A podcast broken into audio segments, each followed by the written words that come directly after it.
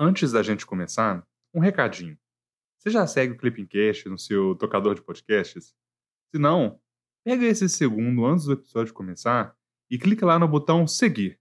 Assim, você não perde nenhum episódio. Olá, eu sou Ana Clara e estamos começando mais um Clipping Cast, podcast semanal que te ajuda a ficar por dentro do que acontece no mundo. O meu papel aqui é trazer uma atualização rápida dos acontecimentos internacionais mais relevantes da semana que passou. Mas eu não estou sozinha, viu? Conta pra gente o que aconteceu nessa semana, Romeu. Ei, Ana, olá pessoal, tudo bem? Meu nome é Romeu e eu tô aqui para ajudar a Ana neste Clipping Cast. No episódio dessa semana, a gente vai voltar a falar da diplomacia da vacina dos Estados Unidos, com novas doações a países de baixa renda. Só que dessa vez o Brasil acabou ficando de fora da lista.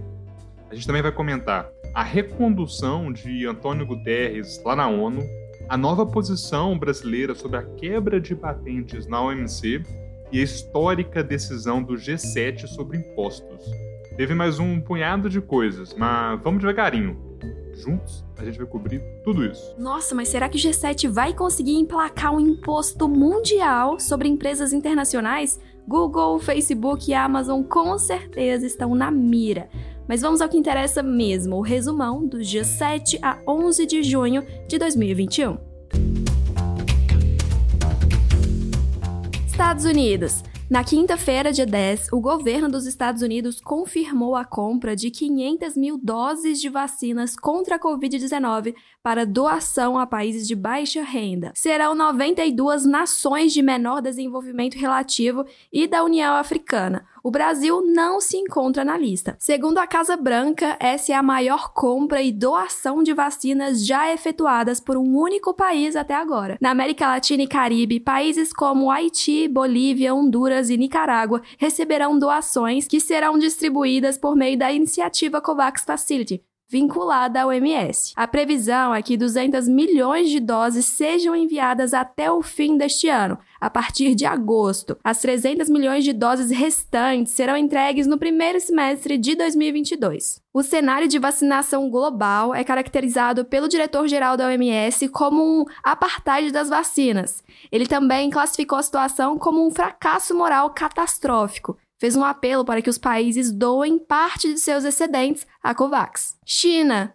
Na terça-feira, dia 8, a China fez um exercício militar de desembarque anfíbio próximo à ilha de Taiwan. A ação foi uma resposta à primeira visita de um avião militar norte-americano à ilha, considerada por Pequim uma província rebelde desde 1999. Apesar de o cargueiro norte-americano não levar material bélico, mas vacinas contra a Covid-19, autoridades chinesas protestaram pela presença de políticos norte-americanos em uma aeronave militar. As tensões entre Pequim e Taipei cresceram durante a presidência de Donald Trump, quando Washington estreitou os laços com o governo da ilha, vendeu-lhe armas e enviou altos funcionários para visitas inéditas, desde que estabeleceu laços com a República Popular da China lá em 1979. Mas aí você deve estar se perguntando: e os Estados Unidos simplesmente abandonaram Taiwan?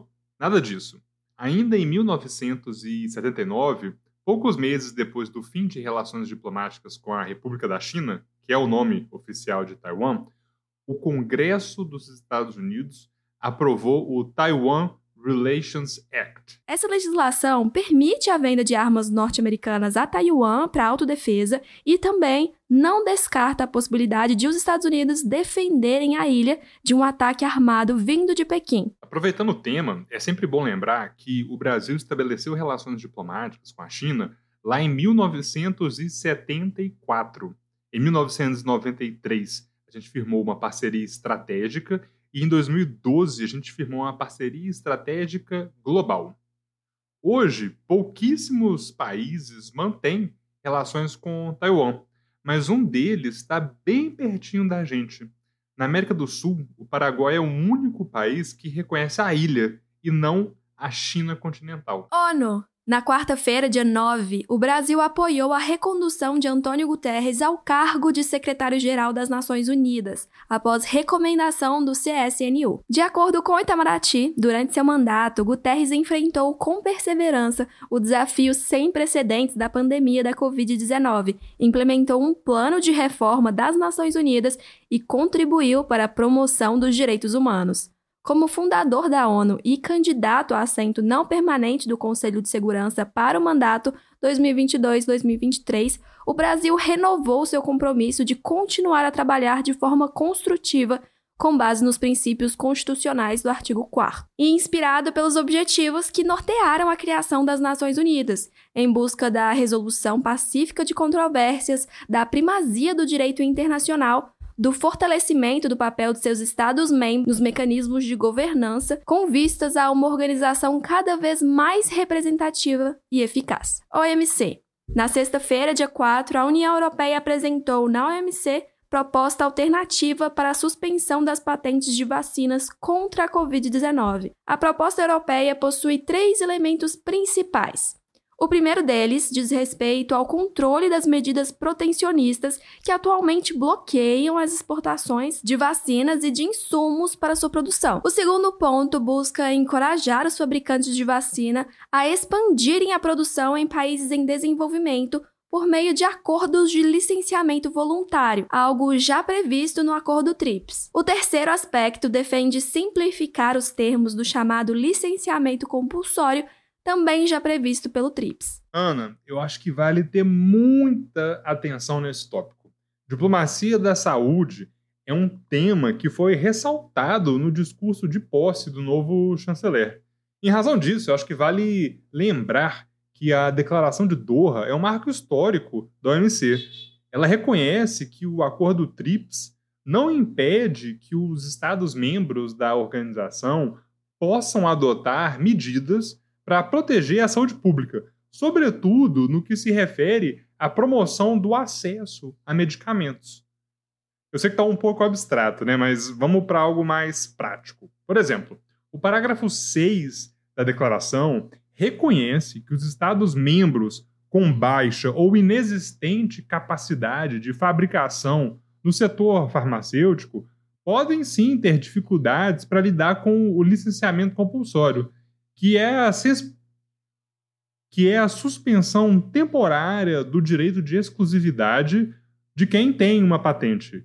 Em bom português, né, de forma mais simples, é o que as pessoas acabam chamando de quebra de patente.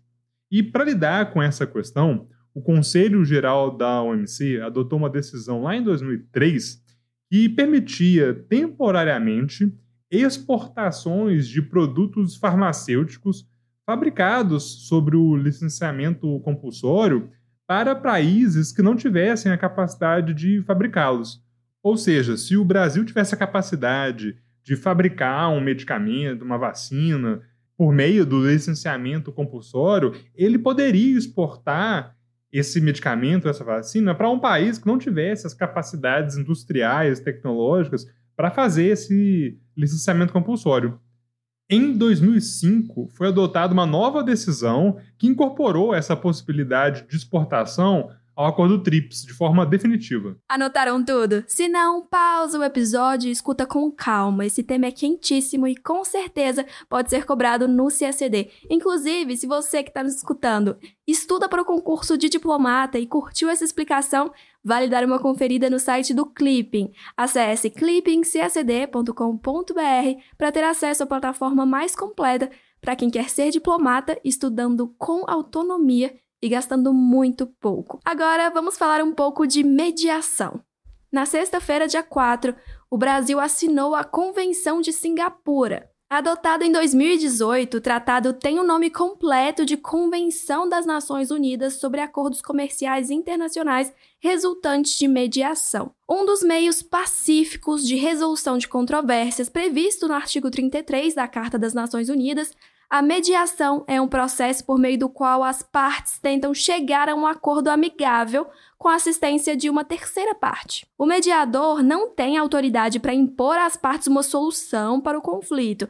Até então, o Brasil não tinha um parâmetro internacional para os acordos resultantes de mediação. No contexto da solução alternativa de conflitos, o país tinha ratificado a Convenção de Nova York sobre o reconhecimento e a execução de sentenças arbitrais estrangeiras, internalizada em 2002. A Convenção de Singapura está em vigor desde 12 de setembro de 2020 e agora segue com o Congresso Nacional para ratificação.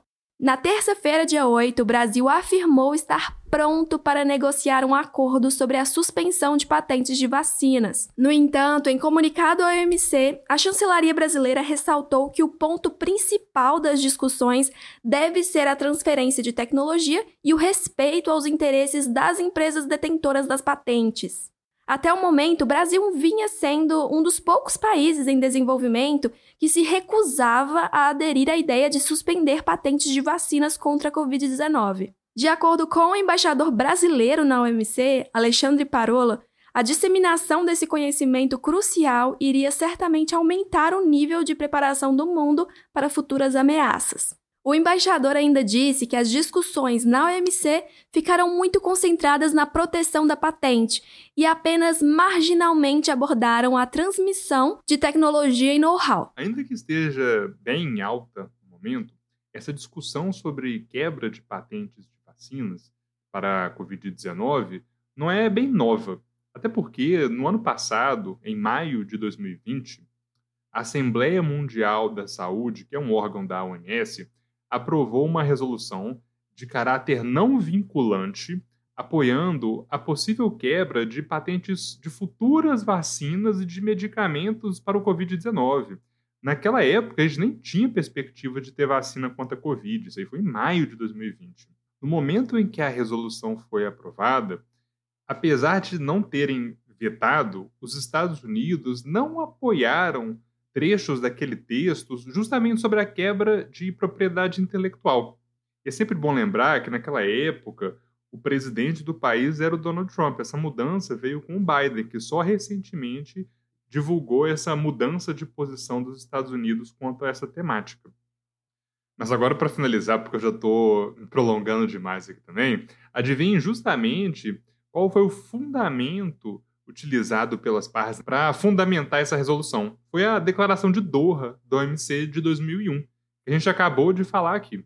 Inclusive, já deu de vacinas, né? Ana, bora comentar um pouco sobre o G7 agora? Claro, vamos lá. Economia. Na sexta-feira, dia 4, países do G7 anunciaram um acordo para buscar uma alíquota mínima global de imposto empresarial com o objetivo de evitar a evasão fiscal de multinacionais e a guerra fiscal entre países, o que garantiria que elas paguem mais impostos aos países em que operam. Os ministros do G7 apoiaram uma alíquota mínima mundial de pelo menos 15% de imposto e também concordaram em que os países teriam direito de tributar certa proporção dos lucros das maiores e mais lucrativas multinacionais nos locais onde eles são gerados. Entretanto, negociações mais amplas serão conduzidas no âmbito do G20 e da OCDE. Vale lembrar que o Grupo 7 é composto por Alemanha, Canadá, Estados Unidos, França, Itália, Japão e Reino Unido,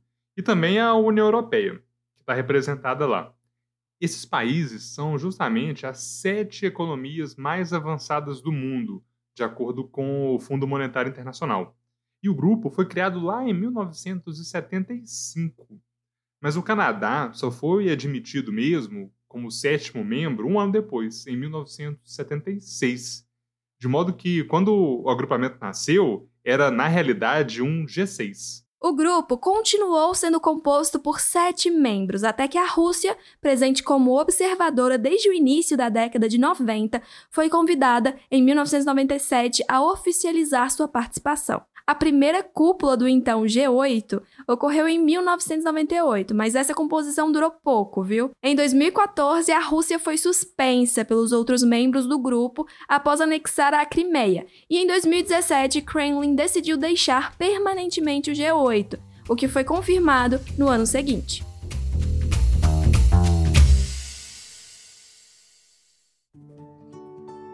É isso, pessoal. Chegamos ao fim de mais um Clippingcast com um resumão da semana dos dias 7 a 11 de junho de 2021. Vocês gostaram? Tem alguma crítica? Manda mensagem sobre o conteúdo do podcast lá pelo nosso Instagram, o clipping_cacd. Tchau, tchau e até semana que vem. Também vale compartilhar nas suas redes sociais a sua rotina de estudos no Clipping, viu? Vamos adorar acompanhar a sua jornada rumo à diplomacia. Até semana que vem. Tchau, tchau.